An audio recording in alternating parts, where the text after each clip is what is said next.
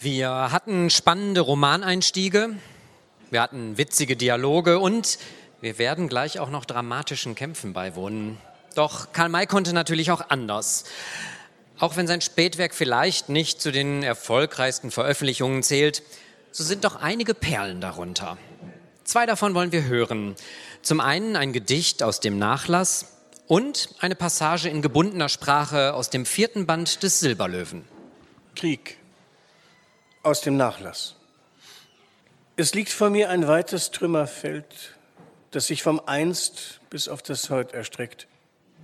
Die Klagewüste einer Schattenwelt, die selbst den Mut der Mutigsten erschreckt.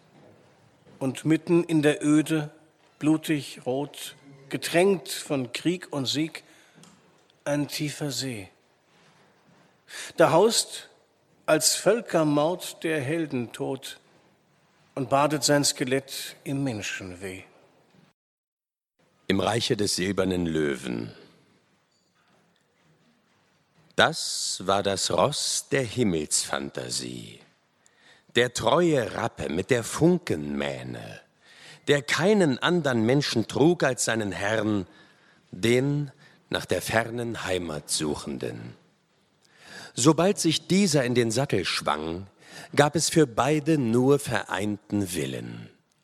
Die Hufe warfen Zeit und Raum zurück, der dunkle Schweif strich die Vergangenheiten. Des Laufes Eile hob den Pfad nach oben. Dem harten Felsen gleich ward Wolke, Dunst und Nebel. Und durch den Äther donnerte das Rennen hinauf, hinauf ins klare Sternenland. Dort flog die Mähne durch Kometenbahnen, und jedes Haar klang knisternd nach der Kraft, die von den höchsten aller Sonnen stammt und drum auch nur dem höchsten Können dient.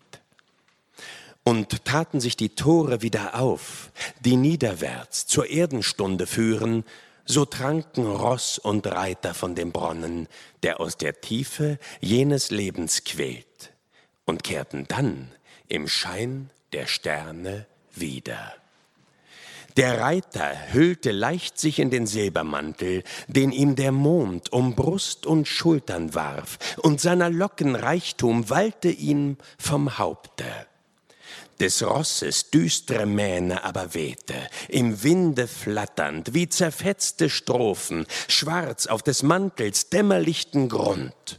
Und jene wunderbare Kraft von oben, die aus den höchsten aller Sonnen stammt, sprang in gedankenreichen Funkenschwärmen vom wallenden Behang des Wunderpferdes, hell, leuchtend auf des Dichters Locken über und knisterte versprühend in das All.